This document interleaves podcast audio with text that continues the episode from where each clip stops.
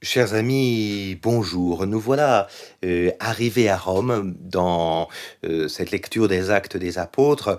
Euh, nous sommes presque au bout. hein. Nous n'avons plus que demain une séance qui nous permettra de conclure avec les, deux derniers versets du dernier chapitre. Mais euh, en attendant, aujourd'hui, il nous reste à nous installer à Rome avec Paul. Nous allons lire la suite du chapitre 28, le dernier chapitre des actes des apôtres.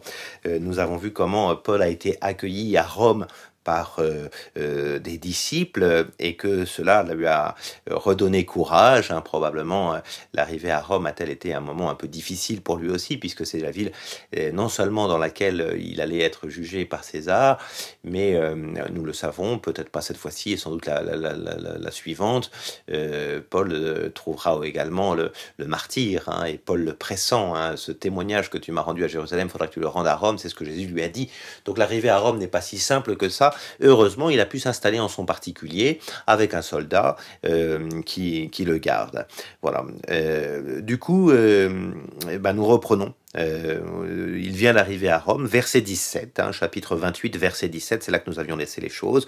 Trois jours après, il convoqua les notables juifs. Lorsqu'ils furent réunis, il leur dit Frères. Et la première chose que fait Paul ici, c'est de convoquer ses, frères euh, juifs. hein, euh, il avait pourtant plusieurs fois dit Je ne parlerai plus aux juifs, j'irai vers les païens. Mais voilà, c'est toujours cette même stratégie. N'oublions pas jusqu'au bout. Hein, il y a cette idée que euh, euh, Dieu euh, a, fait une alliance irrévocable avec le peuple juif et c'est par cette alliance que, que la, que l'alliance avec l'ensemble de l'humanité peut, peut se faire. hein. On ne peut pas révoquer l'alliance avec les Juifs. Et Paul, qui est lui-même juif, a toujours, on l'a suffisamment vu ensemble, cette idée que c'est en commençant par convaincre les Juifs que le Messie euh, est arrivé en la personne de Jésus que l'on pourra ensuite, dans un deuxième temps, euh, s'adresser aux païens pour leur dire que ce Messie n'est pas simplement le Messie d'Israël, qu'il est aussi le Sauveur du monde. Voilà. Alors, il s'adresse à eux comme frères, hein, et on va avoir, parce que Luc est un admirable narrateur, vous l'avez maintenant euh, compris, un petit résumé de, euh, de, de ce qui s'est passé depuis, en gros, euh, chapitre 21-22, c'est-à-dire depuis sa montée à Jérusalem et, son arrestation. Un petit résumé, Paul résume son œuvre, hein, euh, au moins ce, ce- ce- cette dernière partie, un frère, alors que je n'avais rien fait contre notre peuple, ni contre les coutumes des pères, j'ai été arrêté à Jérusalem et livré aux mains des Romains. Enquête faite, ceux-ci voulaient me relâcher parce qu'il n'y avait rien en moi qui méritât la mort, mais comme les Juifs s'y opposaient, j'ai été contraint d'en appeler à César, sans pourtant vouloir accuser en rien ma nation. Voilà, on a vraiment euh, Paul qui réinterprète les événements, hein, il, redonne les faits, et en même temps il montre bien qu'à aucun moment, euh, si, même s'il a quelques, quelques-uns de ses, de ses frères qui l'ont poursuivi, lui-même n'a jamais rien eu contre sa nation, et il remonte son innocence vis-à-vis de l'Empire. hein. Euh, voilà, euh, les Romains ont jugé, hein, euh, il a été livré aux mains des Romains, et ceux-ci ont fait une enquête, il n'y a rien qui mérite la mort. En cela, en nous, nous savons, comme lecteurs, que euh, Paul a parfaitement raison. Voilà. Et puis au verset 20, voilà pourquoi j'ai demandé à vous voir et à vous parler. C'est à cause de l'espérance d'Israël que je porte les chaînes que voici. On peut vraiment dire ici que Paul rentre dans cette dimension du témoignage. Et dans son témoignage, il y a au moins deux choses présentes que nous avons ici.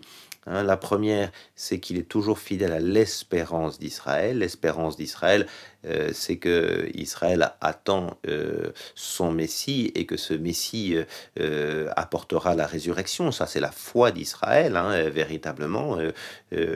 Donc, c'est cette espérance-là que, que Paul continue à porter en lui, hein, pas autre chose. hein. Jésus ne vient pas apporter une nouveauté en quelque sorte absolue, au sens où il n'y aurait rien qui l'aurait préparé. vraiment toujours l'idée que Paul est conscient que le dessein de Dieu a été préparé euh, en Israël et que Jésus est en quelque sorte celui qui vient accomplir le dessein d'Israël. Et puis la deuxième dimension, hein, euh, donc après la dimension de la fidélité euh, aux Écritures d'Israël, il y a l'idée qu'il porte des chaînes, hein, et donc il vit lui-même dans sa chair la persécution, c'est-à-dire qu'il vit la conformité à Jésus-Christ. Hein. Euh, il est enchaîné en quelque sorte à Jésus-Christ, euh, au, sens où, comme Jésus, il va porter jusqu'au bout l'incapacité en l'occurrence de son propre peuple, de son propre peuple, de sa propre nation, de d'accueillir le Messie. Voilà. Et eux, eux-mêmes, ils répondirent, ce qui est assez d'ailleurs étonnant. Hein.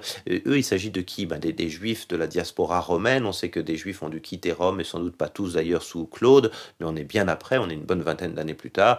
Et, là, euh, on a probablement tout simplement euh, euh, la diaspora juive nombreuse hein, qui est à Rome, euh, c'est de c'est dont il s'agit. Il y a des synagogues à Rome, hein, et bien évidemment, et donc ces juifs lui répondent hein, Pour notre compte, nous n'avons reçu à ton sujet aucune lettre de Judée, aucun des frères arrivés ici ne nous a rien communiqué, ni appris de fâcheux sur ton compte. Voilà, donc ils, sont au courant de rien. Donc on peut dire qu'il y a une sorte de, de, de terre vierge là-dessus. ils ne savent rien sur Paul, donc du coup, ils vont dire nous voudrions entendre de ta bouche ce que tu penses. Hein. Euh, ils sont prêts à l'entendre. Euh, euh, ils ont quand même entendu parler du christianisme. Ils n'ont pas entendu parler de Paul, mais ils le disent, hein, car tout ce qui est sorti de ce parti-là, nous savons qu'il rencontre partout la contradiction. Hein. il faudrait comprendre pourquoi Paul a ses chaînes, pourquoi partout on parle des chrétiens, les choses se passent pas bien. voilà, ils ont entendu parler de ça, mais ils sont tout prêts à entendre. Et du coup, nous allons avoir euh, le lendemain une, petite réunion euh, d'enseignement. Hein, et, donc c'est ce que nous avons à partir du verset 23 et que je vais vous lire maintenant. Ils prirent donc jour avec lui et vinrent en plus grand nombre le trouver en son logis. Hein, donc, euh, euh, ce sont pas le lendemain, mais enfin, tout il qu'il y a une réunion qui se fait. Et dans l'exposé qu'il leur fit, il rendait témoignage au royaume de Dieu. Voyez, on retrouve l'idée de témoignage. C'est pas simplement il leur euh, donna la bonne nouvelle du royaume de Dieu, mais il leur témoigna le royaume de Dieu. On est vraiment dans l'idée que ici, Paul, je vous l'ai dit, est passé d'un évangélisateur à un témoin. Ben oui, parce qu'il porte des chaînes. Hein. donc ça veut dire que c'est en sa personne véritablement que l'on peut voir Jésus-Christ. Hein, c'est pas simplement dans ses paroles. Donc il, euh, il euh, rendait témoignage du royaume de Dieu, cherchait à les persuader au sujet de Jésus, et toujours en partant de la loi de Moïse et des prophètes. Hein, les deux grandes parties de, de, de, la Bible euh, hébraïque, la loi et les prophètes. C'est-à-dire la Torah, la loi de Moïse, la Torah, ce sont les cinq premiers livres de la Bible, euh, c'est-à-dire le, la, Genèse, l'Exode, euh, le Lévitique, les Nombres et le Deutéronome. Et puis ensuite les prophètes, eh ben, les grands prophètes, on les connaît, c'est à la fois les grands livres historiques, mais c'est aussi euh, Isaïe, Ézéchiel, Jérémie et ainsi de suite.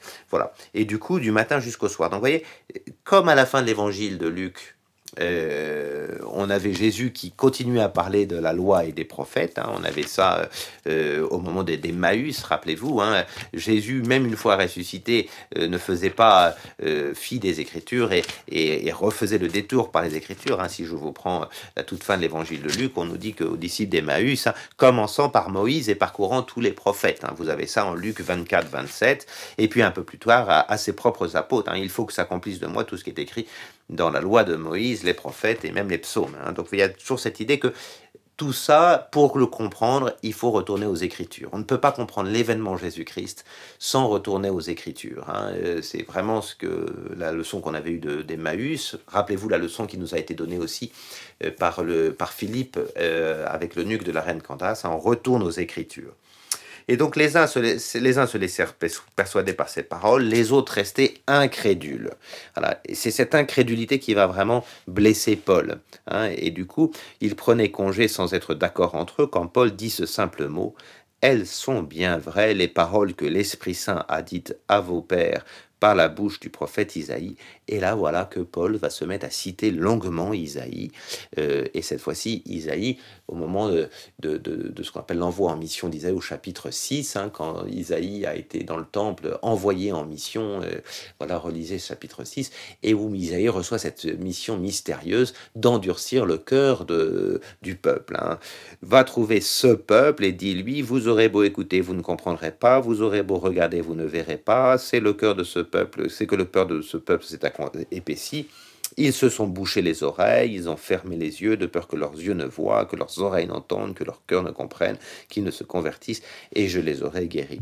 Et vous avez ici euh, euh, cette citation un peu longue hein, qui prend les versets 26 et 27 du chapitre 28 des Actes, une citation qui est étonnante et qui montre que encore jusqu'à la fin des Actes, il y a ce mystère de l'endurcissement euh, du peuple d'Israël, euh, un endurcissement qui euh, reste très mystérieux. Hein. L'incapacité de certains de ce peuple, pas tous, on le voit bien, hein, Paul, les apôtres sont des juifs aussi, et puis là il y a des juifs qui, se sont laissés persuader, mais de, comprendre que leur Messie était arrivé en Jésus. Très grand mystère ici, hein, qui, qui va traverser finalement toute l'œuvre de Luc. comment se fait-il que ceux à qui la bonne nouvelle est destinée en premier ne la reconnaissent pas? Mais en même temps, vous voyez, juste après, on nous dit, euh, Paul continue, Sachez-le donc, c'est aux païens qu'a été envoyé ce salut de Dieu, eux du moins ils écouteront. Et donc on va avoir vraiment ici cette idée que l'endurcissement d'Israël sera aussi en quelque sorte l'occasion de l'ouverture euh, de l'évangile aux, païens. Euh, il y a une sorte de, proportion inversée. Hein. Israël s'endurcit et les païens vont recevoir.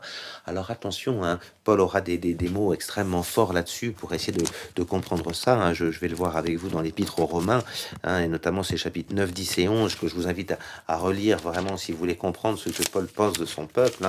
Euh, le dit, euh, euh, il, dit à la fois sa grande tristesse, hein, au début du chapitre 9 hein, de, l'Épître aux Romains, j'éprouve une grande tristesse, une douleur incessante en mon cœur, car je souhaiterais être moi-même anathème, séparé du Christ pour mes frères. Hein.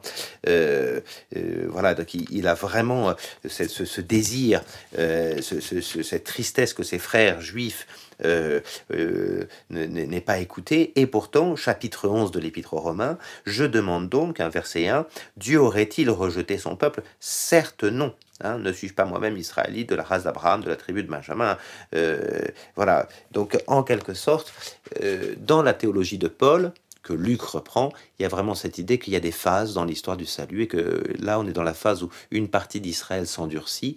Les païens, eux, vont rentrer dans le salut, pas tous non plus, jusqu'à ce qu'un jour, tout le monde puisse bénéficier du salut, hein, euh, euh, juifs comme, euh, comme païens. C'est au demeurant ce, que dira euh, euh, véritablement euh, Paul dans l'épître aux Romains à la fin du chapitre 11, certainement, pour montrer que au fond, au bout du compte, au verset 31 du chapitre 11, eux de même, au temps présent, ont désobéi grâce à la miséricorde envers vous, les païens, afin que eux aussi, ils obtiennent miséricorde. Hein. Il y a vraiment cette idée qu'à un jour, les Juifs rentreront à nouveau dans le salut de Dieu. Hein, parce qu'ils sont vraiment le, euh, la prunelle des yeux de Dieu, comme dira Saint Bernard. Hein. ils sont vraiment ce par quoi Dieu a choisi de faire advenir le salut.